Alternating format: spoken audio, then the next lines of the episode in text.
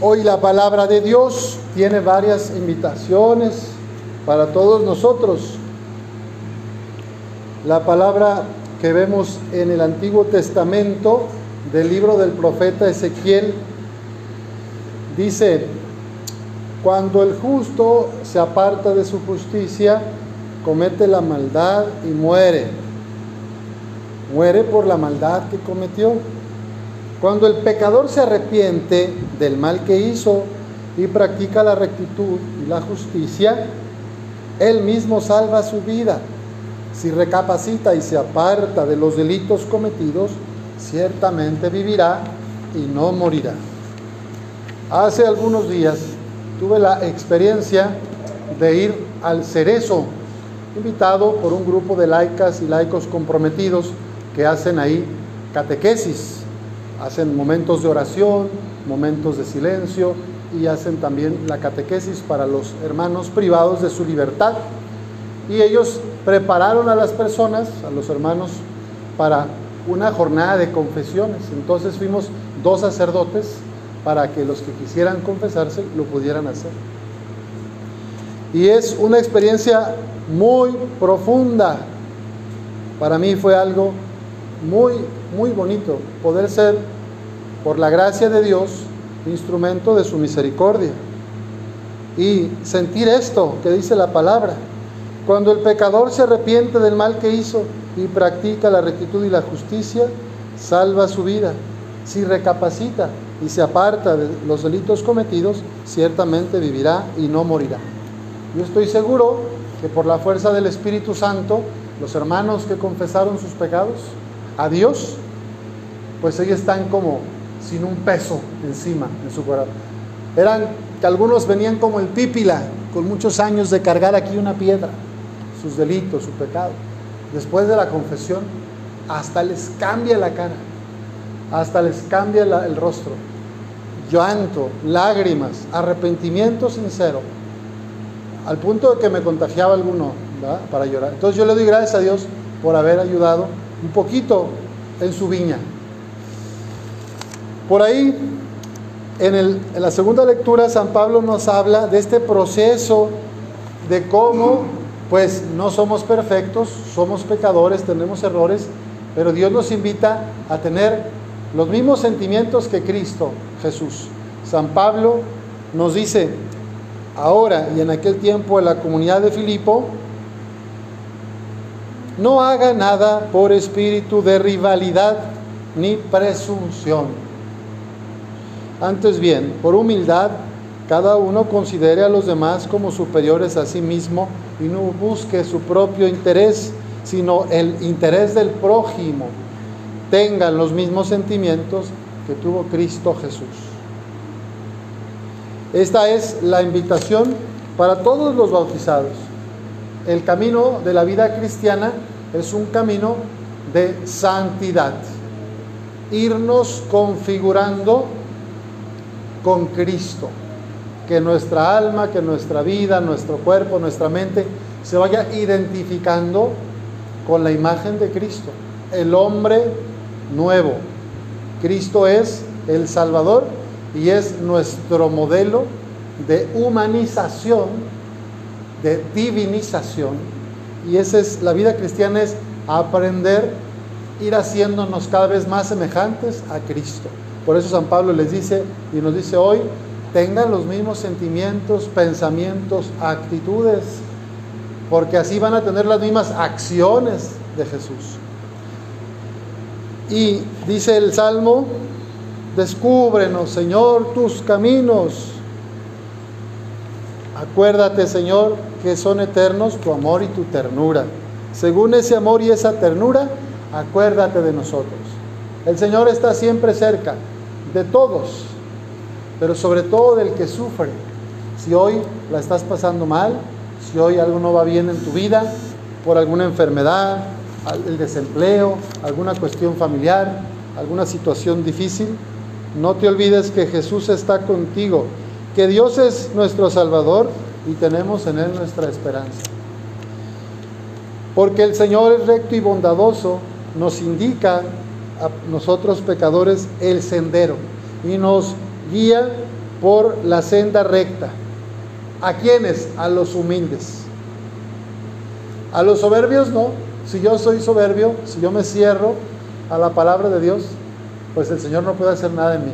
Pero si soy humilde, si recapacito, reconozco mis pecados, pido perdón y me arrepiento, el Señor va tomando mi corazón y me va transformando.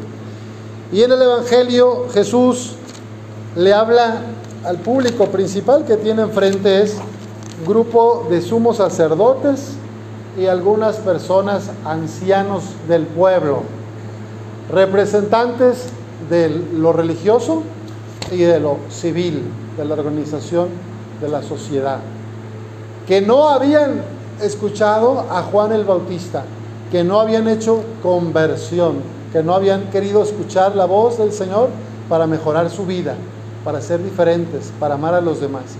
Y Jesús les cuenta esta parábola. Había un padre que tenía dos hijos. Le dijo a uno, hijo, ve hoy a trabajar a la viña. El hijo le dijo, pronto y diligente, sí papá, sí, yo voy, ya voy para allá. Pero no fue. Se quedó viendo Netflix. Y luego el otro hijo le dijo, le dijo a su hijo, le dijo, hijo, ve tú a trabajar en la viña. Hoy, por favor, ve a trabajar. Y el otro dijo, no, papá, no, yo ya fui ayer. No, yo acabo de regar ayer en la, en la noche. No, yo ya corté el otro domingo. Yo ya, que vaya el otro hermano, yo ya fui. No, no, no, renegó. Pero se paró, apenas se había ido salido su papá, bien así, el, muchacho se paró y se fue a trabajar. Puso sus botas o no sé, el gorro y se fue a la viña.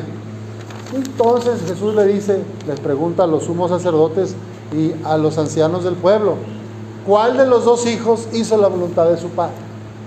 Pues, el segundo, el que fue, aunque renegó.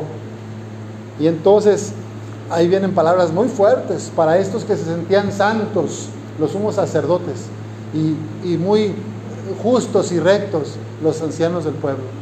Les dice, yo les aseguro que los publicanos, los cobradores de impuestos para Roma, los publicanos, y las prostitutas, se les han adelantado a ustedes en el camino del reino de Dios. Porque vino a ustedes Juan, predicó el camino de la justicia y no le creyeron, no escucharon, no han cambiado, siguen creyendo que son buenos y no hay obras de justicia, ni de paz, ni de amor por el prójimo. Ustedes ni siquiera después de haber visto se han arrepentido ni han creído en Él. Jesús ya, eh, pues es el Salvador. El anunciado por Juan, lo tiene enfrente, al camino, a la verdad y a la vida, y no lo reconocen, no lo quieren escuchar. Eh, más bien lo quieren eliminar. Porque viene Jesús a poner en duda toda su sabiduría humana, todos sus privilegios, sus poderes que tenían. La gente, pues los sumos sacerdotes es el equivalente como hoy a nuestros obispos. No, el señor obispo besa de la mano, y te agachas y hace tanta cosa. Imagínate, pues a Jesús no le importó. Les dijo, las prostitutas y los cobradores de impuestos se les ha adelantado a ustedes que se creen santos y puros. Y luego, pues los ancianos serían pues como los gobernantes, ¿verdad? De aquí de nuestro pueblo, que también dicen que son, prometen muchas cosas en campaña, vamos a ayudar en la salud, vamos a traer escuelas, vamos a hacer, y a la hora de la hora, cuando ya quedan electos de cualquier color, de cualquier partido, de lo que prometieron, se parecen al hijo primero. Sí, sí, yo voy, yo voy a trabajar en la... Pero no hacen nada, no van, no cambian nada, solo benefician a sus propias familias y a sus compadres. Y pavimentan las calles de sus amigos y la de sus abuelas, pero no hacen cambios para la sociedad. Pues así, así Jesús les dijo a estos hombres y pues claro que les dio coraje, ¿verdad? Seguramente ahí empezaron a platicar de cómo eliminarlo porque les resultó un estorbo. Pues vamos a pedir a Jesús que nos permita ver a nosotros, nos revele también nuestras incoherencias. ¿De qué manera yo a veces prometo cosas y no las cumplo?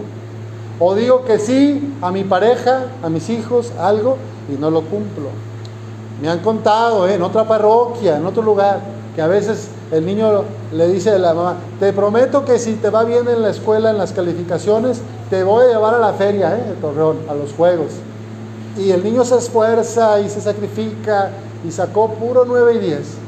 Y se acabó el mes, se acabó la feria y no lo llevaron. Esa mamá, ese papá que prometió, no está cumpliendo. Se parece al hijo que dijo, sí voy y no fue. O el hombre, la mujer, o la mujer, te prometo que si me va bien y si tengo salud, dice, te voy a invitar y nos vamos a ir a cenar a un restaurante bonito y los hijos que se queden con las abuelas y, y algo romántico y pues pasa todo, le llega el sueldo bien, le llega, están con salud y el hombre no, nomás prometió y no lo hace, o la mujer va. Entonces esto pasa en otras parroquias, aquí no pasa, ¿verdad? Pues vamos a pedir al Señor que nos ayude a ser coherentes, que si digo sí, sea así, que si es no, pues mejor diga que no desde el principio.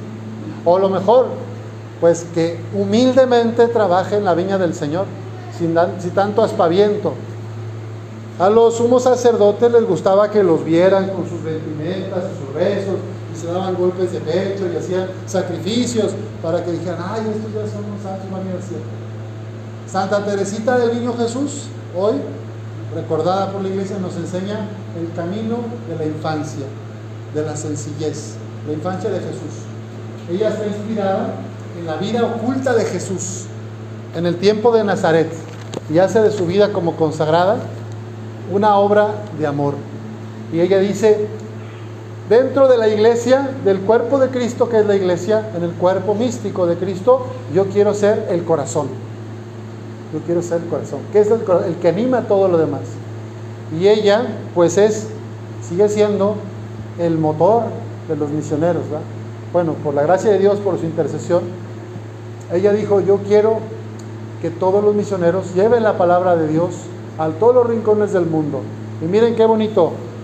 Patrones universales de las misiones son San Francisco Javier, amigo de San Ignacio de Loyola, que fue a la India, a Japón, estuvo en, varios lugares, en África, y Santa Teresita del Niño Jesús, patrones mundiales, que nunca salió del convento en el que estuvo, pero todos los días su oración era por la misión de Jesucristo, por los misioneros que iban a todos los lugares. Entra como a los 15 años al convento y muere a los 24 de una pulmonía o tuberculosis. Bueno, ahí Dios nos enseña que, ella nos enseña en estos santos, que no necesitas irte hasta China, a Chiapas o a la Sierra Tarahumara de misionero, que tú en tu lugar, en tu casa, en tu barrio, en tu trabajo, puedes llevar la misericordia de Dios, ser testimonio de verdad, de esperanza, constructor de paz y reconciliación. ¿Te fijas? Qué bonita enseñanza Santa Teresita. Misioneros donde estamos. Florece donde estás. No tienes que cambiarte de colonia, ni de coche, ni de esposo, ni de esposa. Ahí es donde Dios te quiere y ahí tú puedes hacer mucho bien a los, a los hermanos. Que el Señor nos ayude a ser felices y a buscar y encontrar la verdad de Jesucristo en nuestras vidas, haciendo felices a los demás. Así sea.